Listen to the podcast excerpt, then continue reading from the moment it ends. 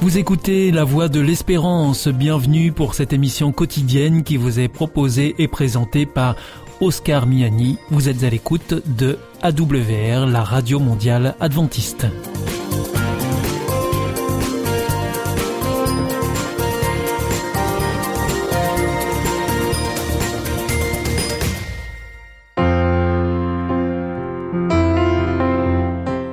Autour de la parole une prédication enregistrée en public en l'église adventiste de Collonges-sous-Salève. Aujourd'hui, la prédication vous est présentée par Jean-Jacques Henriot sur le thème Vérité et post-vérité.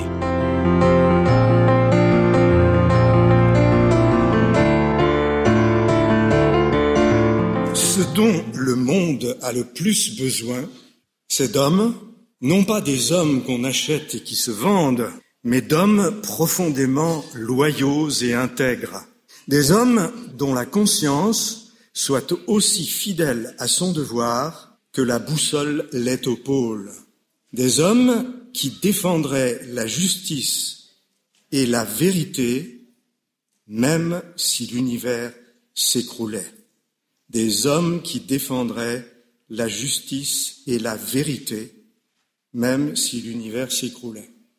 Je pense que vous avez reconnu cette citation tirée d'éducation d'Hélène White. Elle m'est revenue à l'esprit lorsque j'ai vu le titre du point de la semaine dernière, du 20 avril. En gros titre, La défaite de la vérité. À l'intérieur du magazine, le titre est devenu une question. La défaite de la vérité aura-t-elle lieu? Le contexte de cette question angoissante, nous le connaissons. Le vénérable Oxford Dictionary choisit comme mot de l'année 2016 post-truth, en français post-vérité. Cet adjectif signifie qu'aujourd'hui, et je cite le monde du 2 février, la vérité n'est plus toujours la valeur de base. Les faits ne sont plus fondamentaux. Les personnalités politiques peuvent désormais annoncer de fausses nouvelles en toute connaissance de cause, des mensonges pour faire court, sans le moindre égard pour la vérité et en tirer bénéfice. Des fausses nouvelles en toute connaissance de cause, sans le moindre égard pour la vérité. Alors vous allez me dire, le mensonge en politique, euh, d'une façon générale, dans la vie publique, c'est pas nouveau. Voire euh, dans l'histoire euh, la manipulation euh, par euh, le nazisme, voire la façon dont l'invasion de l'Irak de Saddam Hussein a été déclenchée par George Bush, etc., etc. Cependant, il semble qu'aujourd'hui, une limite ait été franchie.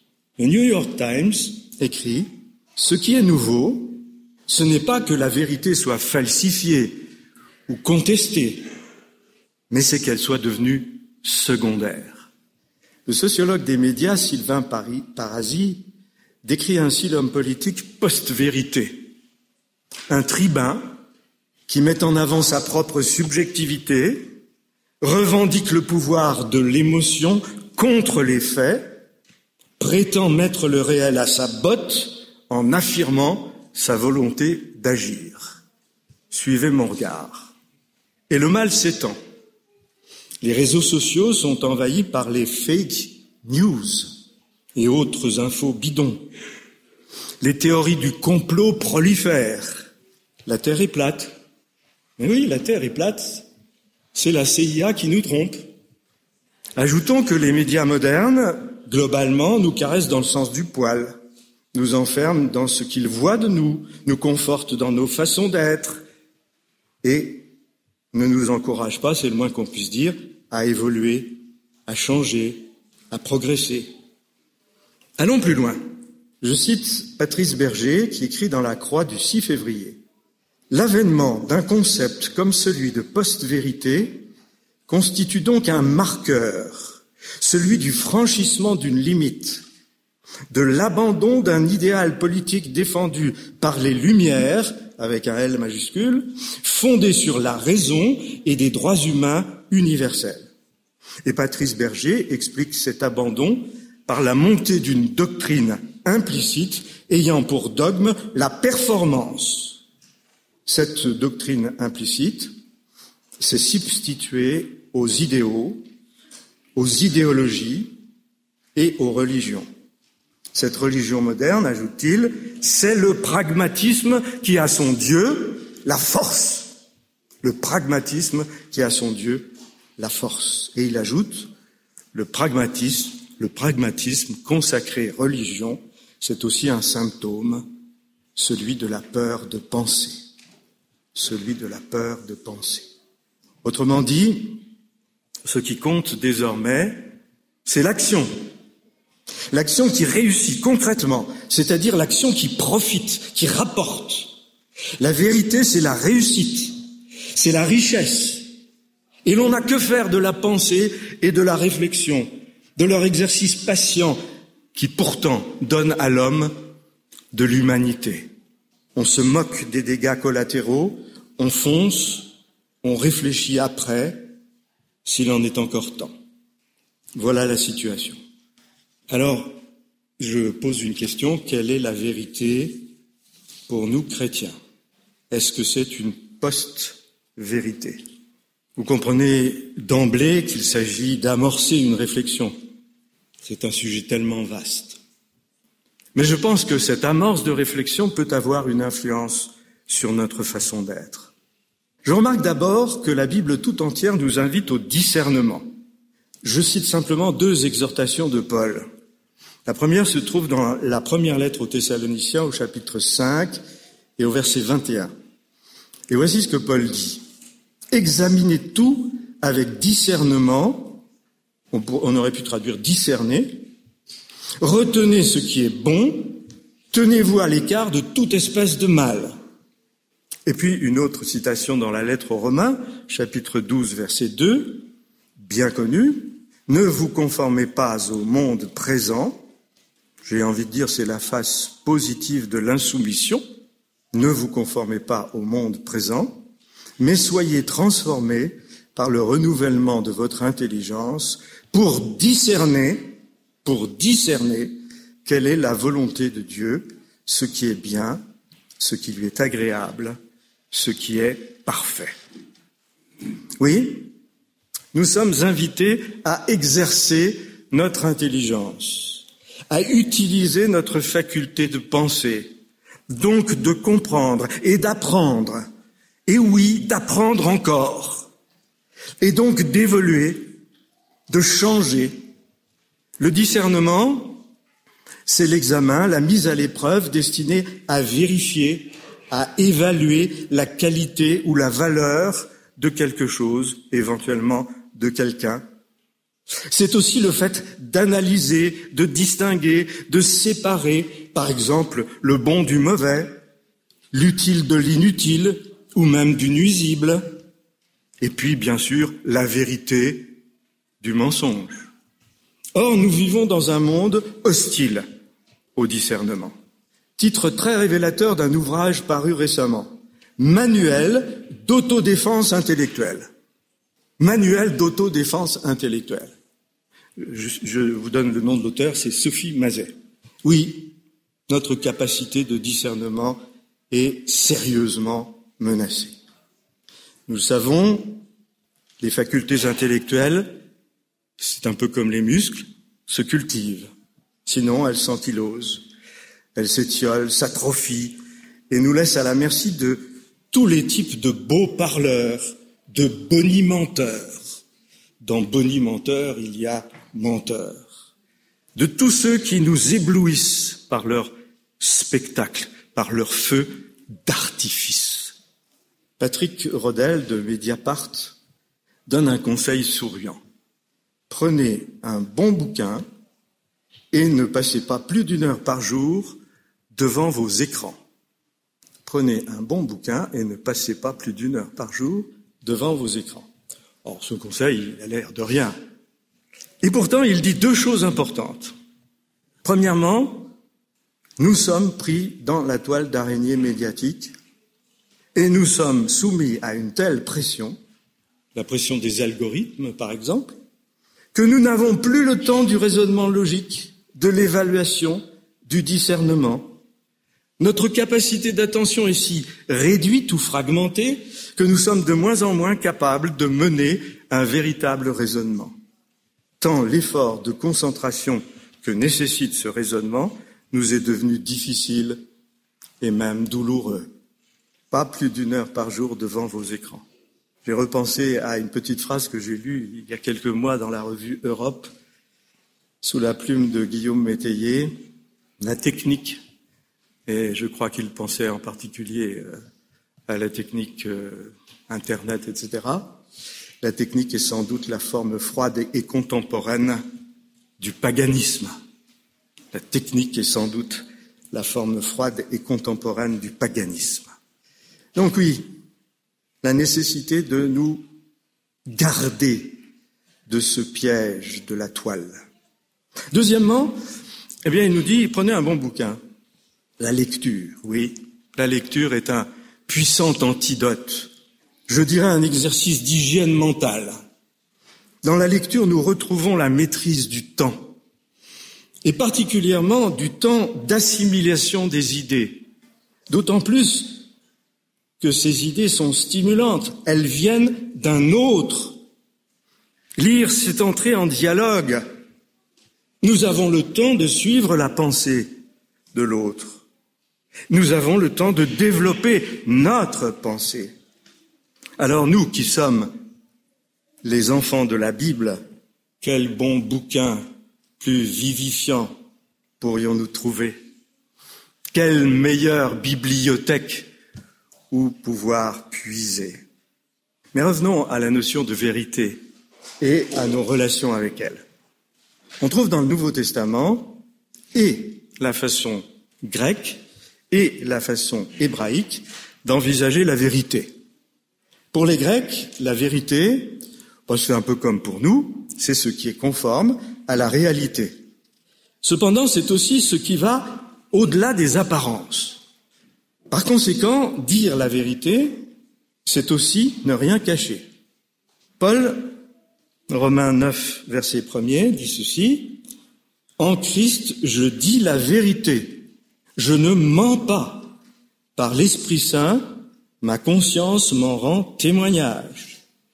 Non seulement ce que je dis, je, traduis un peu la pensée de Paul, non seulement ce que je dis est conforme à la réalité, mais je ne vous dissimule rien, je n'ai pas d'arrière-pensée, je ne cherche pas à vous manipuler. Dans la tradition hébraïque, la vérité, c'est ce qui est solide, ce sur quoi on peut s'appuyer, ce à quoi on peut faire confiance, non pas seulement ponctuellement, mais dans la durée. Et je cite encore Paul dans la lettre aux Romains, chapitre 3, versets 3 et 4. Si certains furent infidèles, leur infidélité va-t-elle annuler la fidélité de Dieu? Bien sûr que non. Dieu doit être reconnu véridique. Dieu doit être reconnu vrai. J'aurais presque envie de dire, Dieu doit être reconnu vérité. Français courant traduit Dieu agit selon la vérité. La vérité de Dieu, c'est sa fidélité. Vous avez remarqué que la notion de fidélité est aussi dans le texte. La vérité de Dieu, c'est sa fiabilité. On peut en tout temps lui faire confiance. On peut en tout temps compter sur lui. Dans un cas comme dans l'autre, qu'il s'agit de l'acception grecque ou de l'acception hébraïque, la vérité implique une relation interpersonnelle. Le menteur qui dissimule, pervertit ou contredit la vérité le fait à son propre profit, donc au détriment de l'autre. Le mensonge rapporte. Dire la vérité, ce n'est pas asséner à l'autre ses quatre vérités, comme on dit, c'est lui donner ce qui peut lui être utile. C'est donc se préoccuper de son intérêt, pas de mon intérêt. Dire la vérité à l'autre, c'est le servir, lui. Ce n'est pas me servir. L'exhortation au discernement se double d'une exhortation à l'examen de soi. Le discernement ne me sert pas seulement à apprécier la valeur d'un discours ou la valeur d'un comportement, mais, à évaluer aussi la valeur de mon discours, la valeur de mon comportement. La vérité a à voir avec la rectitude, merci à Erika pour son histoire, à l'honnêteté, à la responsabilité. L'examen de conscience, euh, bah oui, c'est une discipline du passé. Aujourd'hui, euh, l'examen de conscience est peu compatible avec le mouvement perpétuel de la vie moderne. Et pourtant, ne devons-nous pas, comme Paul, pouvoir dire, et là je cite euh, le chapitre 24 des Actes au verset 16, voici ce que Paul disait, je m'efforce de garder sans cesse une conscience irréprochable devant Dieu et devant les hommes. Eh oui, le discernement est un effort. Le, discernement est un effort. Notre rapport à la vérité implique, redisons-le, notre relation avec Dieu et avec nos frères et sœurs les humains. Tenir pour la vérité, œuvrer pour la vérité, c'est assumer notre responsabilité de créature de Dieu. C'est être fiable. C'est faire coïncider ce que, notre, ce que dit notre bouche avec ce qui est dans notre cœur. Tenir pour la vérité, œuvrer pour la vérité, c'est être quelqu'un sur qui on peut compter. C'est vouloir être utile, généreux, bienfaisant. C'est être solidaire. En un mot, encore une fois, c'est servir. Jésus parle de celui qui fait la vérité, pas seulement qui dit la vérité, mais qui fait la vérité. Jean chapitre 3 verset 21. Dans sa première lettre, Jean nous exhorte. Première lettre de Jean, chapitre 3, versets 18 et 19. Mes petits enfants, n'aimons pas en parole et de langue, mais en acte et dans la vérité. Mais en acte et dans la vérité. À cela, nous reconnaîtrons que nous sommes de la vérité. Que nous sommes de la vérité. Jean nous invite enfin à franchir une dernière étape dans notre réflexion.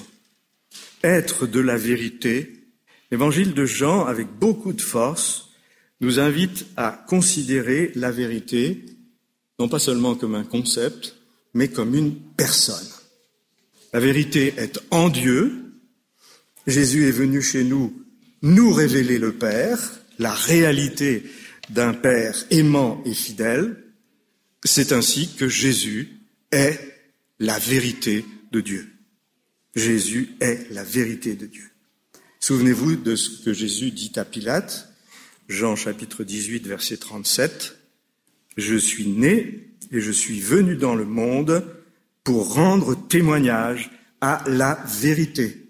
Quiconque est de la vérité, écoute ma voix.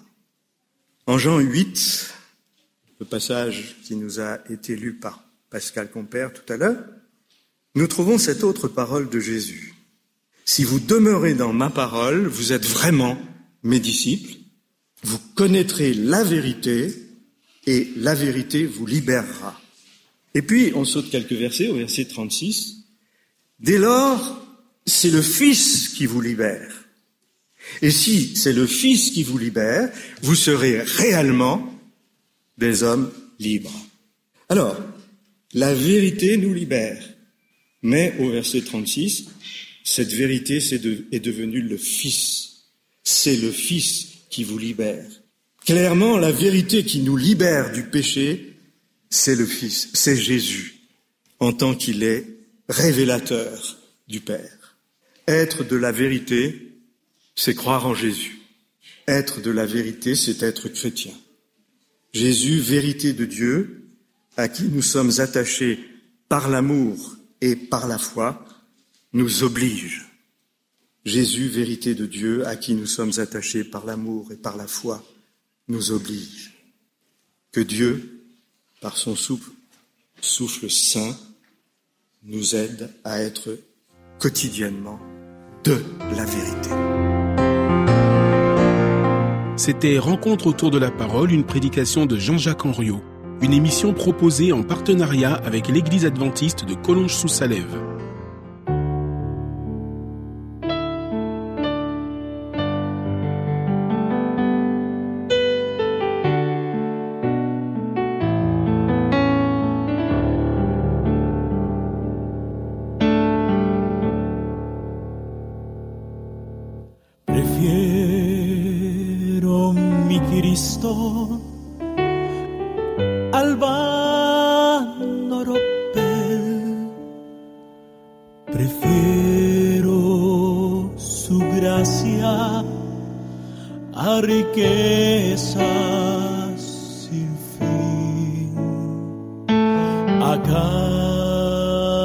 Casas y a tierras.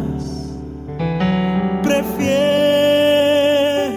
le a él será de mi alma fuerte paladín. Antes que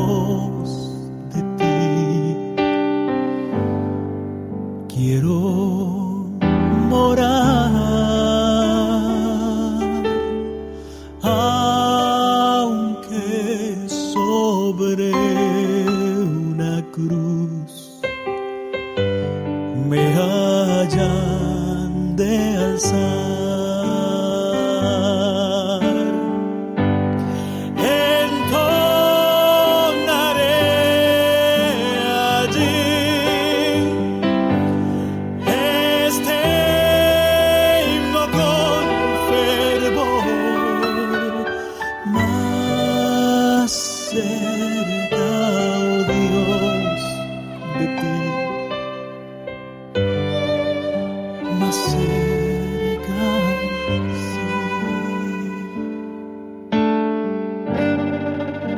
Y cuando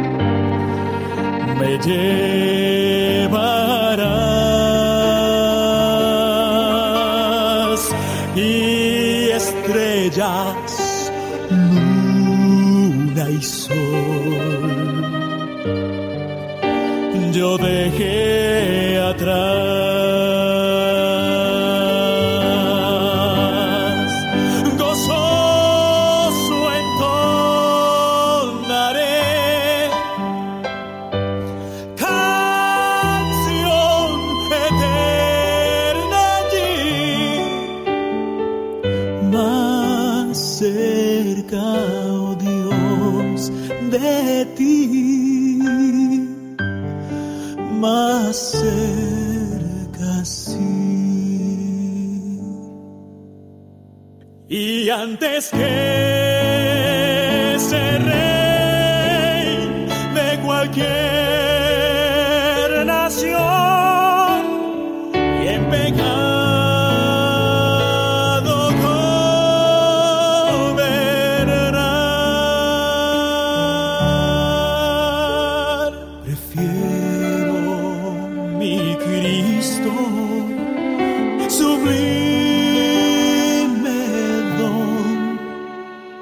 cual el mundo no ha de dar.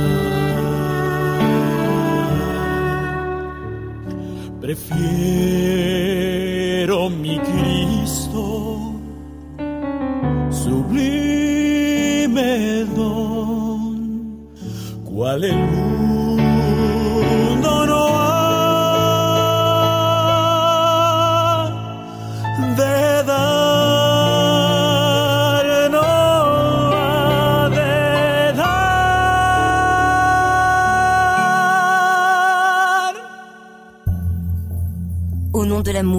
Est-ce un nouveau film? Non, c'est le nouveau cours de l'IEBC. IEBC Oui, l'Institut de l'étude de la Bible par correspondance. Tu vas sur le site www.iebc.org et tu découvres tous les cours gratuits. Tu as raison, au nom de l'amour, ça vaut la peine. Ce cours m'a vraiment interpellé. www.iebc.org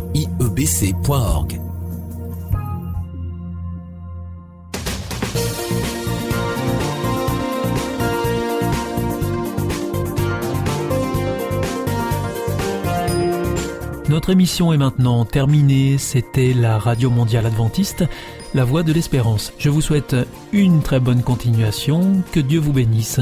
À demain.